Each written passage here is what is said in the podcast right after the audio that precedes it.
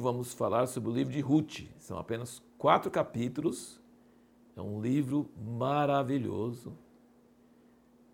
E como sempre, falo para todos que assistem esses vídeos, você deve ler primeiro antes de assistir o vídeo.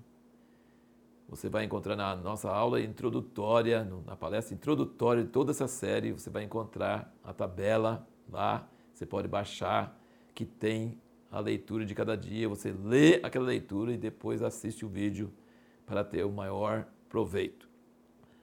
Todo artista, grande artista, ele sabe usar cores escuras e cores claras e sabe como fazer uma reação dessas cores então, acabamos de ler as duas histórias assim mais negras, escuras do livro dos Juízes.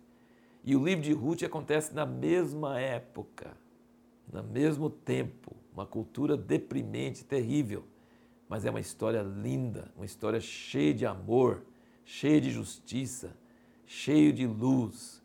E, e Deus quer nos trazer esse contraste. A história de Ruth, depois começando Samuel, a história de Ana, são duas histórias que terminam o tempo de juízes, pessoas vivendo na mesma época.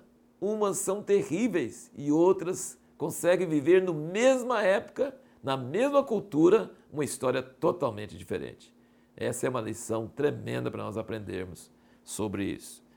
Então a Noemi era feliz, tinha marido, dois filhos, dois filhos casaram com duas moabitas e o marido morreu, os dois filhos morreram e não tinha neto. E aí ela vai voltar para a terra dela amarga. Noemi significa uma coisa alegre e ela queria falar, não, me chama de Noemi, me chama de Mara, Marga.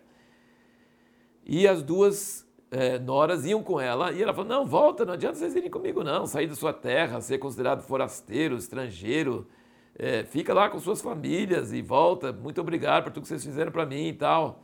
E a órfã, que era outra, ela foi politicamente correta, ela chorou duas vezes, mas ela atendeu a sogra e foi embora.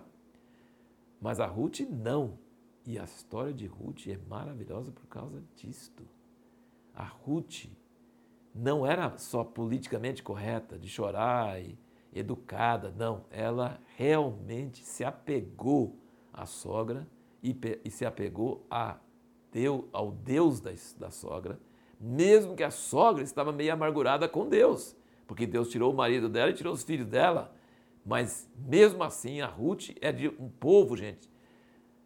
Está escrito em Deuteronômio 23, 3, Moisés deu ordem: Moabita nenhum é para entrar na congregação do Senhor nunca. Pois a Ruth conseguiu, sendo Moabita, não só entrar na congregação do Senhor e ser parte de Israel, como ser antecedente de, do rei Davi e antecedente do Senhor Jesus. Deus fala que Moabita não pode entrar, mas a Ruth entrou. Já pensou? Isso é uma coisa que faz a gente pensar muito. A Ruth amava a sogra de coração, não de falsidade, não de educação. Ela largou o povo dela, inclusive o texto aqui que, que canta em casamentos: o seu povo será o meu povo, o seu Deus será o meu Deus, onde tu morreres eu serei sepultado. Eles, eles sempre cantam ou falam isso em casamentos. Mas aqui não é de, um, de uma noiva falando para o marido, para o noivo, né? Aqui é de uma nora falando com a sogra. Que, que a Bíblia fala sobre sogra? Bom, fala muito pouco. Nós temos a história de Jesus curando a sogra de Pedro, por exemplo. Mas aqui é uma história linda de fidelidade, de lealdade, de responsabilidade, de amor. Que coisa! E no fim do livro de Ruth, as vizinhas da Noemi dizem: a sua nora é melhor para você do que dez filhos. A Ruth abandonou as famílias dela, abandonou o país dela, a cultura dela, foi para um país onde ela seria estrangeira, ela seria desprezada, ela sempre seria inferior, nunca seria aceita, assim, falando naturalmente, falando do que poderia acontecer. Mas ela fez tudo isso por amor à sogra e ela não pediu nada, ela não exigiu nada, ela não foi atrás de nada. Diz que ela trabalhou de manhã até a hora do almoço sem descansar.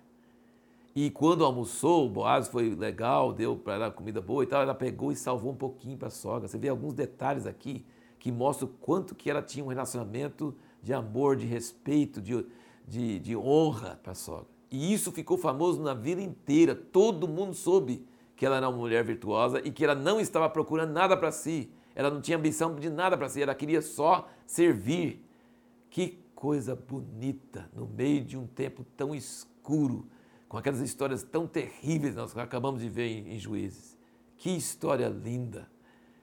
E outra coisa, ela obedecia a sogra em tudo, nos detalhes, e ela se deu bem por causa disso, porque a sogra orientou ela de tal forma que ela conseguiu casar com Boaz e ter filho e ser antecedente do rei Davi e antecedente do Senhor Jesus.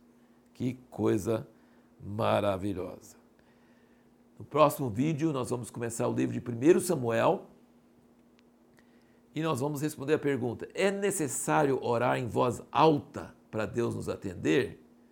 E eu vou dar outra pergunta. Dessa vez nós vamos ter duas perguntas para responder no próximo vídeo. Às vezes você pode sentir que já recebeu resposta antes de terminar a oração, ou assim que terminou a oração, sem ter recebido, você pode ter certeza que recebeu?